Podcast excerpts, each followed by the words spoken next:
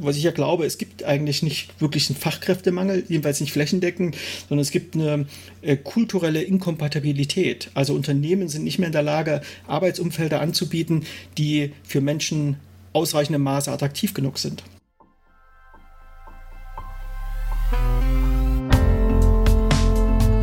Next Level Team Design. Teamarbeit neu gestalten.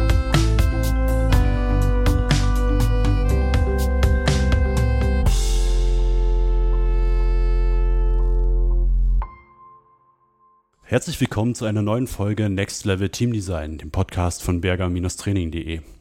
Welche Chancen hinterlässt uns Corona? Was lernen wir über das Thema Zusammenarbeit aus der Krise? Und was kann das genau für die Zusammenarbeit der Zukunft bedeuten? Heute spreche ich mit Christian Müller aus Jena. Christian, du bist Organisationsentwickler, berätst und coachst zu agilen Arbeiten und Transformationsprozessen und betrachtest das Feld der neuen Arbeitswelten immer mit einem sehr, sehr kritischen Blick, was ich sehr an dir schätze. Herzlich willkommen und schön, dass du da bist. Ja, hallo Markus, grüß dich. Schön, dass ich bei deinem Podcast dabei sein kann.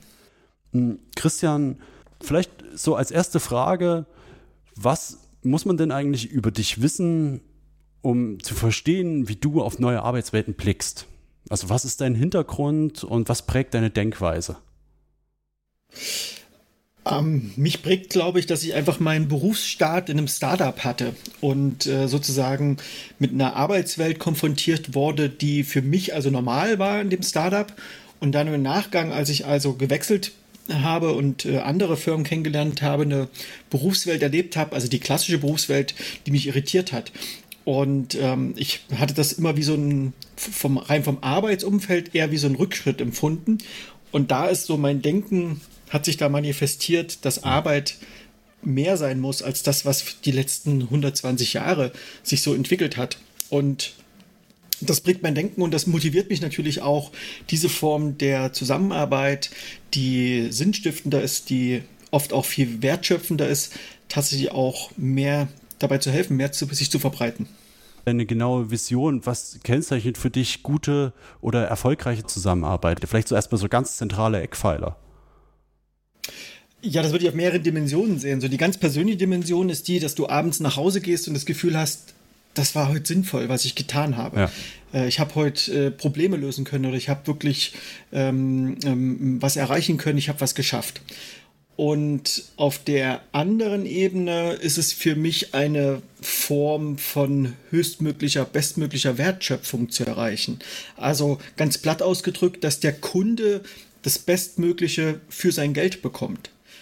Hm. Und das sind so die zwei grundsätzlichen Dimensionen. Also der, der Mensch, der arbeitet, dass er mit einem guten, sinnvollen Gefühl seine Arbeit macht und nicht das Gefühl hat, innerlich auszubrennen oder ähm, ähm, einzubrennen, ja, Burnout oder Boreout. Und auf der anderen Seite der Kunde, der das Bestmögliche für sein Geld bekommt und auch wirklich einen hohen Wertschöpfungsgrad erhält. Jetzt sind das natürlich erstmal natürlich erstrebenswerte Ziele. Die Frage, die darunter liegt, ist, wie kann man das überhaupt erreichen? Welche Parameter sind wichtig für eine Umsetzung? Und dann kommen wir so ein bisschen auch gleich vielleicht in dieses Thema rein. Zusammenarbeit verändert sich gerade sehr stark und das ging meines Erachtens schon vor Corona los und wurde durch Corona jetzt nochmal beschleunigt. Was bedeutet dieses mobile Arbeiten und dieser Transformationsschiff, der jetzt durch Corona vielleicht nochmal beschleunigt wurde, genau eben in Bezug auf diese Ziele eine zufriedenstellende Arbeit? Ich glaube erstmal, was alle gesehen und gelernt haben. Und dahingehend war Corona neben den vielen dramatischen und auch schlimmen äh, Verlusten, die Corona verursacht hat, hat Corona aber auch, wie so oft, hat ja das Negative oft auch was Positives gezeigt, dass eine andere Form der Zusammenarbeit möglich ist und gerade das Thema digitale Zusammenarbeit, also remote, äh, ortsunabhängig zusammenzuarbeiten, in den allermeisten Unternehmen schlichtweg funktioniert. Das heißt, ähm, die Unternehmen und die Menschen haben gelernt, dann, wenn sie wirklich mussten, wenn es keine Alternative dazu gibt, funktioniert das Ganze. Und viele Menschen haben sicherlich auch erfahren, dass außer wenn jetzt gerade vielleicht die Schulen und Kindergärten geschlossen sind und die Kinder zu Hause noch mitbetreut werden müssen, dass diese Form der Zusammenarbeit eben morgens nicht vielleicht ein oder zwei Stunden im Stau stehen zu müssen, eben äh, vielleicht eine halbe Stunde länger schlafen zu können und so weiter und so fort. Also die ganz banalen persönlichen Vorteile, die da auch entstehen, ähm, dass das also tatsächlich auch ein Wert ist, den manche vielleicht auch gar nicht mehr missen wollen. Und auf der anderen Seite, jetzt kommt wieder das Wertschöpfungsthema, ähm, dass plötzlich auch Teams erfahren haben, dass sie vielleicht viel produktiver sein können, weil eben bestimmte Ablenkungen, bestimmte Status-Meetings, die vielleicht gar nicht so richtig sinnvoll sind im Sinne der Wertschöpfung, das alles, der direkte Zugriff von mm, anderen Menschen mit mehr Hierarchie, die mm, dann ja äh, dazwischen gehen und den Arbeitsrhythmus verändern von außen also alles das findet ja in der Form nicht mehr statt und die Menschen können einfach fokussiert arbeiten und die Zusammenarbeit an sich ist auch hm, in vielen Bereichen fokussierter. Das hat also bewiesen, dass es erstmal geht und es hat gezeigt, dass eine andere Form der Arbeit nicht schlechter sein muss, sondern auch besser sein kann. Und die große Herausforderung wird jetzt eben sein, ähm, dem zu widerstehen, einfach wieder zurückzuklappen zu der Zeit vor der Pandemie und wieder das alte Zusammenarbeitsmodell einfach zu reaktivieren, sondern eher zu gucken, was haben wir gelernt, welche Muster sind uns aufgefallen und was können wir eigentlich von dem Positiven, was wir erlebt haben, was können wir eigentlich rüber retten, was können wir vielleicht ähm, dauerhaft etablieren. Denn ehrlicherweise, die, also der Geist ist aus der Flasche, ja, die Büchse der Pandora ist geöffnet. Die kriegen die Unternehmen jetzt sowieso nicht mehr zu. Also wer den Anspruch hat, jetzt alles wieder zurückzurollen und jetzt die Pandemie vorbei und jetzt machen wir so wie immer, das wird nicht funktionieren. Ich bin auch noch mal bei Twitter auf einen Post von dir aufmerksam geworden, wo du eine Umfrage zur Zukunft der Arbeit gemacht hast. Vielleicht kannst du ganz kurz in ein paar Sätzen zusammenfassen, worum es bei der Umfrage ganz konkret ging und was das Ergebnis war. Genau. Also ich habe selber ja eine Umfrage gemacht, ähm, jetzt nicht unbedingt ähm, nach wissenschaftlichen Gütekriterien, sondern ich habe halt in meinem Wirkungsfeld bei Twitter, ich habe da knapp ähm, 7.500 Menschen, die mir da folgen, dann habe einfach vier Fragen gestellt. Und zwar wollte ich gerne erfahren, ähm, was die Leute, die mir folgen, wie sie selber eigentlich das Thema Remote-Arbeit betrachten, also wenn die Pandemie vorbei ist, äh, wie und wo sie gerne selber arbeiten würden. Und also die Antwortmöglichkeit war 100% wieder zurück ins Büro, ein bis zwei Tage remote arbeiten, also nicht im Büro vor Ort, drei bis vier Tage remote oder 100% remote zu arbeiten. Und das Ergebnis war, fand ich ganz spannend, denn für 100% Büro haben sich nur 3,4% der Menschen, die geantwortet haben, gemeldet. Es waren 469 Antworten. Ein bis zwei Tage Remote waren 31,3 Prozent, drei bis vier Tage Remote 51,6 Prozent und 100 Prozent Remote haben immerhin 13,6 Prozent der Menschen ähm, als Stimme abgegeben. Das Interessante ist, es gibt eine äh, Umfrage von äh, der Unternehmensberatung Ernst Young. Die haben im äh, Mai eine Befragung gemacht ähm, April und Mai. Und die Zahlen, die Tendenz, die grundsätzliche Tendenz ist ähnlich, wobei der Anteil der Menschen, die 100 Prozent ähm, im Büro wieder arbeiten wollen, in der Umfrage ein bisschen höher war, um die 13 Prozent. Aber die grundsätzliche Tendenz, dass die Menschen nicht mehr, zu großen Teilen nicht mehr 100 Prozent ins Büro zurück wollen, die wird da sozusagen bestätigt. Okay, ja, das ist ja schon mal ganz spannend. Auch, also du sagtest ja schon auch die Einschränkung, dass es vielleicht nicht unbedingt repräsentativ ist. Ähm, und dennoch steckt da eine Aussage drin. Hm. Denkst du, dass es für Unternehmen auch ein Wettbewerbsvorteil ist, ähm, genau das ernst zu nehmen und auf der umgekehrten Seite, dass es ein unglaublicher Nachteil wäre, das zu ignorieren? Also ich glaube, dass es auf jeden Fall sinnvoll ist, erstmal den Mitarbeitern zuzuhören, was sie wollen. Und es ist sinnvoll ist zu analysieren, was haben wir als Unternehmen jetzt eigentlich gelernt? Sind wir denn signifikant schlechter geworden durch diese Situation, die ja sozusagen allen vergleichbar ähm, ähnlich aufgebürdet wurde?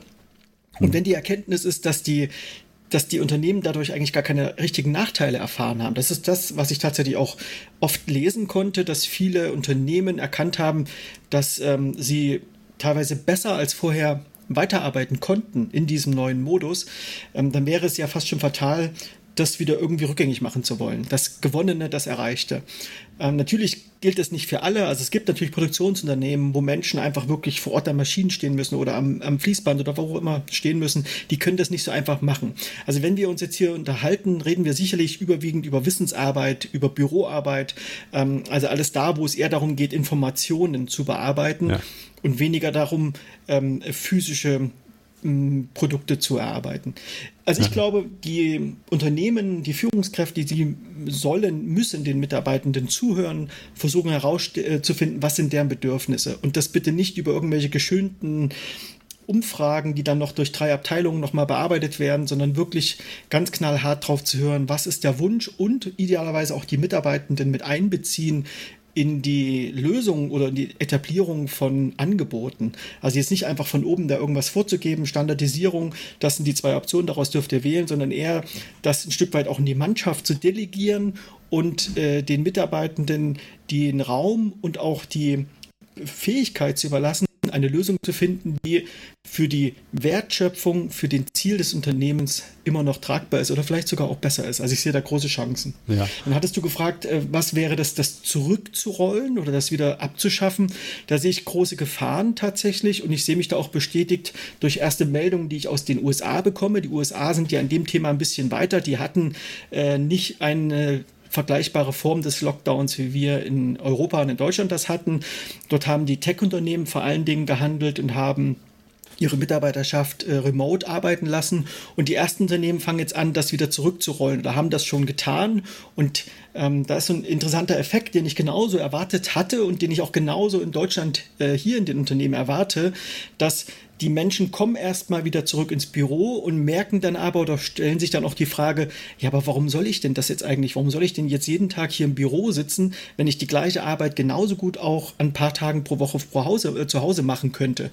Und in den USA, zum Beispiel bei Apple, war das ganz gut zu sehen, ähm, hat sich intern der Mitarbeiterschaft richtig ein Widerstand vom, ähm, ja, geformt von Menschen, die auch in anderen Tech-Unternehmen, die sagen, sie möchten gerne hier eine ganz komplette Flexibilität haben, selber entscheiden können, ähm, wann sie im Homeoffice arbeiten, wann nicht und das nicht nur auf ein oder zwei Tage pro Woche limitiert sehen wollen. Ich finde das ja einen ganz spannenden Faktor, ne? weil ja, viele Unternehmen, zumindest so meine Wahrnehmung, die sich auch gern New Work dran schreiben, ähm, tun sich oft schwer damit, wirklich Verantwortung abzugeben und ihren Mitarbeitenden genau an der Stelle zu vertrauen. Also ich denke schon, dass da ein Thema ist, ja, das vielleicht nicht gut mit Arbeitszeit umgegangen wird. Und das ist für mich dann immer so ein Zeichen von, dass irgendwie ein gestörtes Vertrauensverhältnis an der Stelle da ist. Ist das eine Ansicht, die du teilst? Oder was, was sind denn Gründe dafür, warum sich manche Unternehmen genau damit schwer tun? Ja, also erstmal glaube ich, dass ähm, fast kein einziges Unternehmen wirklich New Work macht. Ähm, das ist ein Schlagwort, das ich glaube, was das nicht im Unternehmenskontext in dem Sinne funktioniert. Das zweite, was du gesagt hattest, ähm, das Vertrauensthema, äh, das sehe ich auch. Und ich sehe es vor allen Dingen deswegen bedenklich, ähm, weil wir das in vielen äh, Stellen sehen in Unternehmen, dass sicherlich gibt es Menschen, die Arbeitszeitbetrug machen also die vielleicht zu wenig auf Arbeit kommen oder so weiter und so fort. Aber ich glaube, der viel größere Arbeitszeitbetrug, wenn wir überhaupt in den Dimensionen sprechen wollen, ist doch, wenn ich äh, einfach nur anwesend bin, ja. aber gar nicht äh, wirklich arbeite. Und das passiert doch reihenweise, ohne dass die Menschen jetzt vorwerfen zu wollen, aber das passiert doch, wo, wo so eine Anwesenheitspflichtkultur ist, wer zuerst kommt und wer als letztes geht, wird befördert. Äh, da entsteht ganz viel sinnlose, nutzlose Beschäftigung und ganz wenig Arbeit. Und hier ist doch wieder der Wertschöpfungsgedanke, ähm, mir als Unternehmer ist es doch egal äh, oder kann es doch eigentlich egal sein, äh, wo die Leute den Job machen. Hauptsache, sie machen ihn. Und wenn die Freiheit, die größere Freiheit, die Gestaltungsfreiheit dazu führt, dass der Job besser ist, dass der Kunde ja, ein ja. besseres Ergebnis bekommt, dass die Wertschöpfung höher ist, dann bin ich doch ähm, verrückt, wenn ich das nicht zulasse, wenn ich das Potenzial nicht nutze. Naja, am Ende geht es für mich genau darum. Ähm, als Unternehmer stelle ich mir hochqualifizierte in dem Fall und auch teure Fachkräfte ein und traue denen nicht zu, dass sie die Rahmenbedingungen, um ihre Arbeit bestmöglich zu gestalten, schaffen können. Und das sehe ich tatsächlich als ein Riesenproblem an. Das ist sogar aus meiner Perspektive eine Bevormundung dieser hochqualifizierten Person. Und das ähm, merken die immer mehr. Also die jüngeren Generationen, jetzt die Generation Y und die Generation Z sowieso, da ist ja schon zu erkennen, dass die das auch nicht mehr mitmachen. Also da gibt es immer mehr Menschen, die sagen, ich will so nicht arbeiten. Also wenn jetzt äh, jemand auch mal Erfahrung vielleicht in einem Startup gemacht hat oder vielleicht im Studium auch eine andere Form der Zusammenarbeit schon kennengelernt hat, ähm, Menschen, die gut ausgebildet sind, ähm, die äh, auch privat entscheiden, welches Auto sie sich kaufen, welche Urlaubsreise sie sich buchen, äh, wie sie sich ähm, im Leben organisieren. Und denen wird dann aber mit Betreten des Werkstors diese Fähigkeit der logischen Organisation abgesprochen. Ähm, und es gibt eben immer weniger Menschen, die bereit sind, sich auf diesen äh, Kuhhandel, würde ich das fast nennen, einzulassen. Also diese systematische Entmündigung.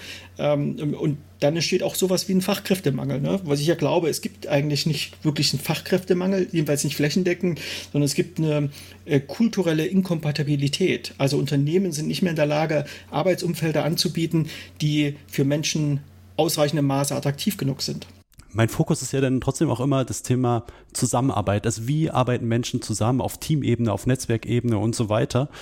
Du hast vorhin schon mal so ein paar Sachen angesprochen, wo du da genau auch Vorteile für eine Zusammenarbeit siehst. Hm, Gibt es da noch mehr? Also wenn wir jetzt mal aufzählen, Menschen können zeitlich unabhängig voneinander an bestimmten Orten trotzdem gut als Team fungieren. Ähm, was was gibt es da noch? Ja, das ist natürlich ein riesen Blumenstrauß an Möglichkeiten. Ne? Da wird jetzt die Zeit nicht reichen, das alles durchzugehen. Aber ich gebe dir mal ein kleines Beispiel aktuell von mir. Ich war jetzt im Urlaub gewesen mit einem Wohnmobil in Italien äh, an der Riviera und hatte aber gleichzeitig ähm, noch zwei Keynotes, die ich halten sollte, unter anderem zum Thema neues Arbeiten. Und ich habe einfach meine Technik ins Wohnmobil eingepackt und habe dann dort am Strand gesessen und habe äh, eine Keynote gehalten. Und auf der anderen Seite saßen bei dem einen Vortrag Menschen, die in einem abgedunkelten ähm, Hotelsaal saßen, ja, also kein hm. Sonnenlicht gesehen haben, obwohl auch in Deutschland die Sonne geschienen hat. Ähm, und das muss doch nicht sein. Also wir brauchen doch für sowas wie einen Vortrag nicht mehr uns irgendwo zentral äh, zu treffen. Und das Gleiche ja. ist doch bei Zusammenarbeit. Wir müssen doch nicht fünf Tage pro Woche uns acht Stunden irgendwo in einem Raum treffen, nur um Informationen auszutauschen, um gemeinsam eine Wertschöpfung zu betreiben. Wenn das, das der Kontext ist, dass es darum geht, Informationen zu bearbeiten, dann kann ich das von jedem beliebigen Ort der Welt aus machen. Und da meine ich explizit nicht nur mein Homeoffice, sondern ich meine wirklich das Vertrauen und die Flexibilität zu haben, von dort zu arbeiten, wo ich persönlich das für mich am besten geeignete Umfeld habe und gleichzeitig aber auch die Ergebnisse mit meinem Team äh, für meinen Kunden trotzdem am besten erreichen kann. Ja. Ja, um vielleicht das noch zu ergänzen, für mich an der Stelle eigentlich der Evergreen, dass man sich grundsätzlich erstmal Gedanken darüber machen muss, welche Aufgaben muss ich synchron erledigen, welche kann ich auch asynchron erledigen. Und selbst die Sachen, die synchron funktionieren, sind ja ortsunabhängig ähm, oder können ortsunabhängig gestaltet werden. Das ist natürlich immer eine Frage, mit welchen Tools arbeitet man wie unter welchen Bestimmungen zusammen und wie wichtig und welchen Stellenwert hat dann vielleicht auch trotzdem noch persönliche Begegnungen. Aber ich glaube, es spricht auch keiner davon, das zu 100 Prozent für immer auszublenden. Mir würde es eher darum gehen, dieses, dieses Werkzeug sozusagen als Toolkit der Zusammenarbeit einfach ernst zu nehmen und mit aufzunehmen und nicht äh, dogmatisch zu verweigern. Genau, also dieser Dogmatismus ist dieses Problematische. Ne? Das kann auch in die andere Richtung gehen, wenn man sagt, aus Prinzip macht man jetzt nur noch Remote Work. Ich glaube schon auch, dass Menschen sind soziale Wesen. Es braucht schon auch diesen persönlichen Kontakt hin und wieder. Nur eben nicht, glaube ich, nicht fünf Tage pro Woche, ne? den Großteil der Lebenszeit, sondern ich glaube, das zu gestalten. Ich denke auch, dass Büros in Zukunft eher Räume werden, wo man sich trifft und austauscht ja. und die eigentliche Zusammenarbeit eben eher dann wieder remote oder ähm, asynchron oder teilweise äh, parallel so remote stattfinden kann. Ich habe noch ein schönes Beispiel. Ich habe mich wirklich, weil mich das so fasziniert hat, diese Erkenntnis, die ich ja auch selber gewonnen habe. Ja, also ich war ja jetzt auch vor der Corona-Pandemie nicht einer der Vorfechter von Remote Work. Ja, das hat sich ja auch bei mir sozusagen, mhm. diesen Lernprozess habe ich ja selber auch durchgemacht. Und ich, mich hat das Thema so fasziniert, dass ich mal angefangen habe, mir mal mehrere Wochen lang auf so einer Plattform, die heißt Twitch, ähm, ja. Da treffen sich viele junge Menschen, die gemeinsam Interessen nachgehen. Und die haben da ein ganz anderes Selbstverständnis, was Kommunikation und Miteinander betrifft. Das ist eben virtuell und remote. Ähm, und wenn ich die jetzt in, im Unternehmen dazu zwinge, fünf Tage pro Woche einen Großteil ihrer Lebenszeit irgendwo an einem Schreibtisch zu verbringen, das werden die nicht tun. Die werden sich darauf nicht einlassen. was mir an der Stelle einfach noch ein Anliegen ist, ich glaube, das vielleicht auch noch eine andere zentrale Kenngröße einfach ist, dass ich Austausch ermöglichen muss und dass das nicht darum geht, festzulegen, wo und wann, sondern aber ich muss Strukturen dafür schaffen, dass sich Menschen austauschen können. Und ob die in Präsenz oder digital wahrgenommen werden, ähm, ja, das eröffnet mir doch als Unternehmen viel mehr Möglichkeiten, auch Mitarbeitende zu gewinnen, die vielleicht nicht in der Region leben wollen oder von sonst wo arbeiten wollen. Also ich denke immer, solange ich es schaffe, diesen Austausch zu ermöglichen, habe ich einen riesen Zugewinn. Und das ist auf der anderen Seite etwas, was in meiner Wahrnehmung massiv unterschätzt wird. Das ist wenn man eher in einen, sag mal, in einem Abarbeiten von Aufgaben denkt und weniger in, wie schaffe ich Begegnungsorte, wie schaffe ich Austauschorte, wie sorge ich dafür, dass Informationen geteilt werden, wie sorge ich dafür, dass ich vom Verteilten zum gemeinsamen geteilten Wissen komme in einem Team. Wenn ich das auf dem Schirm habe, habe ich, glaube ich, einen riesen Vorteil. Und das ist was, was, glaube ich, auch kulturell in vielen Unternehmen noch ankommen muss. Ich glaube, das ist ein ganz wichtiger Punkt, den du da auch markierst. Also das geht ja noch weiter. Ne? was wir ja gerade äh, erleben können, ist, dass so eine Art Landflucht stattfindet. Das heißt, Menschen, junge Familien, jetzt plötzlich das Land wieder attraktiv wird, der ländliche Raum, wenn man dort noch bezahlbaren Wohnraum findet, ja. wenn man dort vielleicht auch noch eine gewisse Fläche findet, die man braucht. Und das ist eben, wird möglich dadurch. Ne? Wenn ich eben nicht mehr jeden Tag ins Büro fahren muss, dann wird plötzlich auch das Umland wieder attraktiv. Das kann auch diesen äh, Effekt der Gentrifizierung auch ein Stück weit entgegenwirken. Das andere ist dieser Kontext der Zusammenarbeit. Das würde ich auch wirklich loslösen von virtuell und äh, vor Ort. Das ist auch was, was ich erleben durfte. Ich habe ein Team begleitet in der Corona-Pandemie, wo ich, die ich noch alle noch gar nicht persönlich kennengelernt habe. Also wirklich ein komplettes hm. Remote-Team, ähm, mit dem ich zusammengearbeitet habe, die aber selber Hardware, also physische Hardwareentwicklung, die entwickeln wirklich Produkte, die man anfassen kann. Ähm, und die haben mal gesagt, nach ein paar Monaten, das fand ich ganz schön in so einer Reflexionsrunde, haben die gesagt, wir sind jetzt hier, wo wir virtuell jeden Tag zusammenarbeiten, mehr ein Team, viel mehr ein Team, als vorher, als wir alle in einem Raum saßen. Und das zeigt doch, dass der Ort gar nicht das Entscheidende ist, sondern die Art, wie die Zusammenarbeit gestaltet wird, wie Kommunikation ermöglicht und organisiert wird, wie ja. auch Raum, also auch Vertrauen ähm, ermöglicht wird. Das ist doch alles viel entscheidender. Genau, und aber ich, ich glaube, der wirklich entscheidende Punkt an der Stelle ist, dass man diese Dimension mitdenken muss. Dass es nicht um, eine, um einen linearen Prozess von einer 1 zu 1 Verwertung geht, sondern dass dieses Gebilde halt wesentlich komplexer ist, der Zusammenarbeit. Und das, wie du schon sagtest, Menschen sind soziale Wesen, aber das heißt nicht automatisch, dass man sich an einem Ort physisch immer begegnen muss, sondern ich muss sozialen Austausch über alle Mittel und Spielarten ermöglichen, die mir zur Verfügung stehen. Das wäre zumindest der Ansatz, den ich für clever empfinde.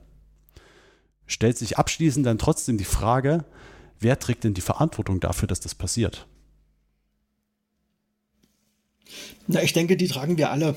Also das wäre mir jetzt einfach zu sagen, die ja. Führungskräfte müssen äh, jetzt hier irgendwas, äh, allein die Führungskräfte, an denen liegt. Ich glaube, die Verantwortung tragen wir alle. Also einerseits natürlich das zuzulassen, das zu ermöglichen, auch ein Stück weit Demut zu haben, das auch abzugeben, diese Entscheidung, das auch vielleicht dorthin zu delegieren, wo die Entscheidung letztlich auch umgesetzt werden muss, nämlich da bei den Menschen, die zusammenarbeiten. Also insofern glaube ich, dass alle gefordert sind, sich darüber Gedanken zu machen und dazu gehört es eben auch, die Erlaubnis, der Freiraum, die, das Zutrauen, das auch entscheiden zu können und entscheiden zu dürfen. Ja, und ja, für mich auch die andere Seite, auch das einzufordern und das selbstbewusst einzufordern und zur Sprache zu bringen. Und mhm. ich glaube, am Ende ist der Diskurs darüber entscheidend, ob und wie viel da an der Stelle passiert. Ja, und da passiert ja auch gerade wieder was ganz Spannendes, das ist das, was ich beobachten kann. Jetzt fangen so die akademischen Diskussionen darüber an. Ne? Wie kann man am besten digital führen? Wie kann man am besten äh, remote äh, zusammenarbeiten? Also jetzt wird eigentlich so artifiziell und künstlich eine Debatte, eine Diskussion gestartet, die sich doch eigentlich gar nicht stellt. Wir haben doch vor über einem Jahr gesehen, dass es funktioniert und wie es funktioniert. Und da muss man doch jetzt nicht künstlich anfangen, noch eine, eine Scheindebatte zu starten, die einfach nur wieder eine Ablenkung oder eine Beschäftigung erzeugt, sondern eigentlich geht es doch jetzt nur noch darum, die Muster zu erkennen, zu reflektieren, was haben wir gelernt, was war gut, was können wir ähm, weiter fortführen, was war nicht gut, was müssen wir verbessern, ähm, anstatt jetzt hier irgendwelche Entwicklungsprogramme, HR-Abteilungen, die jetzt anfangen, irgendwelche Remote Leadership und Digital äh, Collaboration Programme aufzusetzen. Ähm, das, das finde ich total ähm, Ablenkung und äh, das ist nicht wertschöpfend. ähm, da hm. denke ich, sollte man, sollte man sich auf andere Themen fokussieren. Naja, und ich sehe äh, genau an der Stelle auch die Herausforderung, ja, mit einer pauschalen Aussage, die wieder auf ein Ökosystem anzupassen. Also ich bin da voll bei dir, wo es für mich erstmal um eine vernünftige Reflexion dessen geht, was man eigentlich tut und im eigenen Ökosystem weiterzudenken und da, und das ist ja auch dein Thema aus Erfahrung, einfach zu lernen. Mhm. Genau. Das permanente Reflektieren, ne? Inspect and Adapt. Ja, genau. Und dafür, und genau, noch dafür brauchst du Räume. Also es braucht physische oder digitale Austauschräume und es braucht Zeiträume dafür. Und das ist vielleicht so an der Stelle mein Appell an alle, die sowas mit entscheiden können, das zu berücksichtigen. Ich glaube, das ist ein wichtiger Einflussfaktor dafür, dass Zusammenarbeit gelingen kann. Genau, und deswegen Auslastung grundsätzlich maximal 80 Prozent. Weil sonst entsteht das nicht. Wenn die Leute keine Zeit haben, ja. sich darüber Gedanken zu machen, Dinge zu reflektieren, Dinge anzupassen, wenn sie die Zeit dafür nicht haben, dann wird das auch nicht passieren. Christian, wenn man mehr über dich erfahren will, ähm, wie kann man sich denn über deine Themen informieren? Wie kann man an dir dranbleiben? Am besten auf der Website proagile.de oder bei Twitter äh, cmüller80. Gut, ich werde es auch nochmal in die Shownotes verlinken. Und ja, danke dir erstmal fürs Gespräch und sag bis bald. Tschüss. Danke, Markus, auch an dich. Macht's gut. Tschüss. Wenn du für dich einen Mehrwert aus dieser Folge ziehen konntest, dann kannst du mich ganz einfach unterstützen. Du kannst diesen Podcast auf eingängigen Plattformen abonnieren und ihn mit deinen Freunden, Bekannten und deinem Arbeitsumfeld teilen. Vielen Dank dafür.